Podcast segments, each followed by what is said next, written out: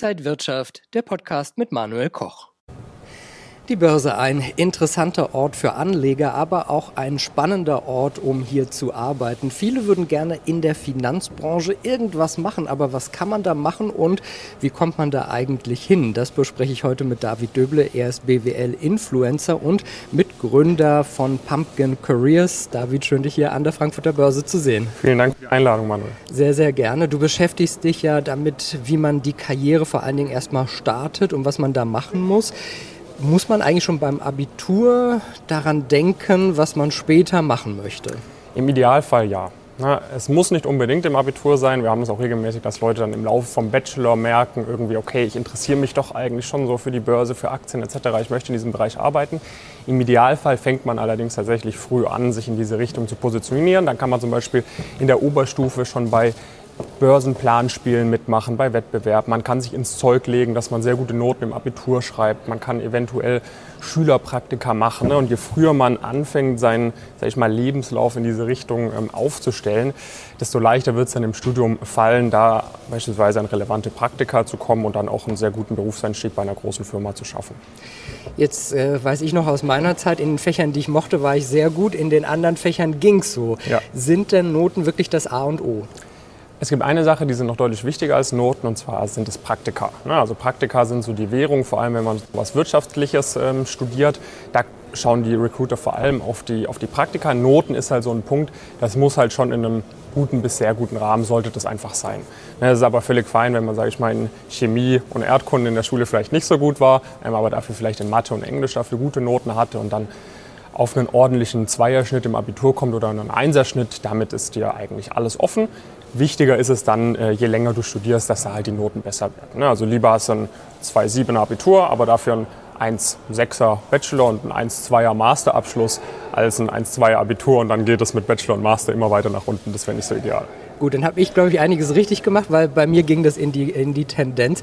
Sind die Noten vom Abitur dann eigentlich nur wichtig, um dann an die Uni zu kommen und möglichst an eine gute Uni oder braucht man die später nochmal? Genau, also es ist tatsächlich so, dass vor allem, sage ich mal, so diese Top-Firmen, die wirklich überhäuft werden mit Bewerberinnen und Bewerbern, dass die selbst im Verlauf vom Studium immer noch auf die Abiturnote achten. Bei manchen Firmen ist es ein klares Ausschlusskriterium, wenn das Abitur zu schlecht ist. Ähm, bei anderen, wie gesagt, wenn die Bachelornoten gut sind, ist es dann kein großes Problem. Ein gutes Abitur bringt ja aber zum Beispiel auch etwas, um Stipendien fürs Studium zu sichern. Ne? Es gibt viele Stipendien, zum Beispiel die Studienstiftung des deutschen Volkes oder die Stiftung der deutschen Wirtschaft und noch viele andere Begabtenförderwerke. Da bekommt man halt A, Geld fürs Studium und B, auch viele wertvolle Kontakte, kann bei Firmenworkshops mitmachen etc. Und das hat man schon deutlich, deutlich leichter, wenn man ein sehr gutes Abitur hat. Und eben auch die Praktika im Studium, vor allem am Anfang vom Studium, Studium, wenn man noch nicht wirklich Noten hat äh, aus dem Studium, kriegt man natürlich leichter, wenn man Super Abi hat. Wie wichtig ist denn die Uni-Auswahl, um dann vielleicht auch mal hier zu landen? Welche Unis bieten mhm. sich da an? Da kann man jetzt so ein bisschen unterscheiden. Also im wirtschaftswissenschaftlichen Bereich spricht man regelmäßig von sogenannten Target-Unis. So, das sind dann Unis, wo man weiß, irgendwie die großen Unternehmen aus der Finanzbranche, aus der Consultingbranche etc. rekrutieren von dort präferiert. Die machen dort Workshops am Campus, die gehen dort auf Karrieremessen. Und wenn man dann an einer ganz unbekannten Hochschule studiert, dann hat man dort einfach nicht auf dem Campus die Möglichkeit, mit solchen Firmen zu netzwerken. Es hat Vorteile, definitiv an solchen Unis zu studieren. Sehr gute staatliche Unis sind zum Beispiel die Uni Mannheim, sehr renommiert für BWL. Hier in Frankfurt gibt es die Goethe-Uni, es gibt die Uni zu Köln, es gibt die WWU in Münster, es gibt die LMU in München beispielsweise. Das sind jetzt einige renommierte staatliche Universitäten. Dann gibt es zum Beispiel private Universitäten wie die WAU, die Frankfurt School oder die EBS. Ähm, und dann gibt es natürlich auch noch im Ausland renommierte Hochschulen wie zum Beispiel die Uni St. Gallen in der Schweiz oder die WU Wien, äh, die sich ebenfalls sehr stark für so ein Wirtschaftsstudium eignen. Ähm, nichtsdestotrotz kann man es aber dennoch auch in diese Branche schaffen, wenn man nicht an einer von diesen Hochschulen studiert. Worauf achten dann die großen Finanzunternehmen, wenn man sich bei ihnen bewirbt? Auf die Noten, auf die Praktika, und auf die Performance im Bewerbungsprozess. Ne? Dass man einfach ansprechende Bewerbungsunterlagen erstellen kann, dass man da auf Formalitäten achtet und dass man dann vor allem sehr gut auf die Interviews vorbereitet ist. Das bedeutet, man weiß, was, er, was erwartet einen im Arbeitsalltag, ähm, dass man vielleicht schon mal Kontakt aufgebaut hat mit dem Unternehmen, dass man dort ein paar Leute kennt, dass man weiß, wie ist die Kultur bei der Firma, ähm, weil vor allem auf den höheren Levels ist es so, jeder weiß, wie die Finanzmärkte funktionieren, jeder weiß, wie man Unternehmen bewertet, jeder kann mit Excel umgehen und da guckt man dann vor allem darauf, ist das ein Kandidat oder eine Kandidatin, die zu uns gut ins Team passt. Und dann ist der Personal Fit quasi, wie man Sympathie aufbauen kann mit den Leuten, das alles Entscheidende eigentlich. Woran scheitern Bewerber dann manchmal?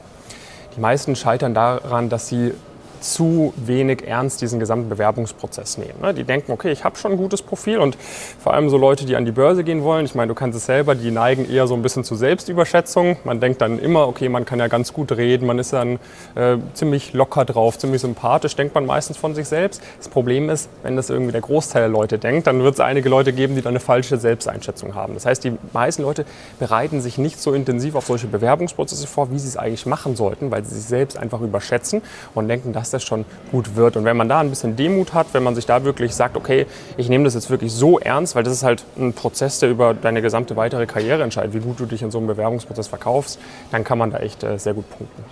Ich glaube, heute nehmen das viele Leute sehr, sehr ernst und man hat natürlich sehr viel äh, Konkurrenz. Wenn ja. wir uns hier umhören würden, würden, glaube ich, viele sagen, sie sind auch einfach Quereinsteiger. Ja. Schafft man das vielleicht auch einfach auf Umwege dann?